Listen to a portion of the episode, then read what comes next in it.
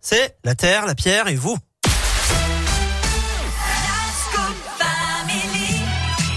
Rebonjour Monsieur Lapierre. Bonjour Eric, bonjour à tous. Nous sommes de plus en plus nombreux à nous mettre au McDo. Non, je plaisante. Vous imaginez le la terre, la pierre et vous qui commence super mal, quoi. Je veux dire, on est aux antipodes du truc.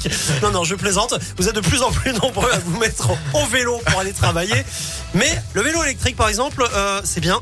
Ça coûte juste une blindasse, Philippe, on va pas se mentir. Oui, euh, oui, hein, oui, oui, c'est vrai. Un vélo à l'assistance électrique, ça coûte euh, facilement entre 1300 et 2700 euros. C'est un sacré budget.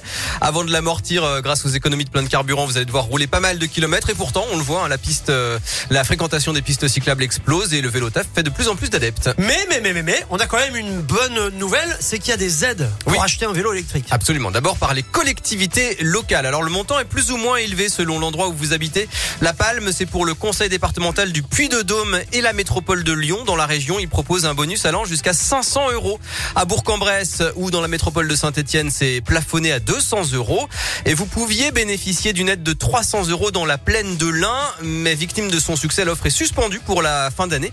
On ne connaît pas encore le montant de l'aide 2022. Alors ces aides locales peuvent être cumulées avec le bonus écologique de l'État qui peut atteindre 200 euros pour un vélo à assistance électrique et même 1000 euros pour un vélo cargo, ce qui est normal hein, puisque le prix d'un vélo cargo peut atteindre 6000 euros. Alors, juste, je vous interromps, c'est quoi Ouais. un vélo cargo? En fait, c'est un vélo sur lequel euh, il y a une espèce euh, de chariot pour mettre les enfants euh, dedans, par Ah, exemple. Vous voyez, ça fait une espèce de plateforme C'est sur l'avant. plus gros que le vélo, on va C'est dire, plus gros. voilà, exactement. Euh, attention, vous ne pouvez pas demander l'aide du gouvernement si vous n'avez pas obtenu avant l'aide de votre collectivité locale. Et il y a plusieurs conditions, j'imagine, à remplir, les petites cases, les fameuses petites cases pour pouvoir bénéficier de ces aides. Oui, ces offres sont limitées dans le temps. C'est la date d'achat qui figure sur la facture qui va faire foi. Ensuite, il faut remplir un dossier sur Internet en remplissant certaines conditions. D'abord, avoir un revenu fiscal pas trop élevé. Il ne faut pas gagner trop. Ah ben vous, c'est foutu alors. non, ça s'est passé bizarrement.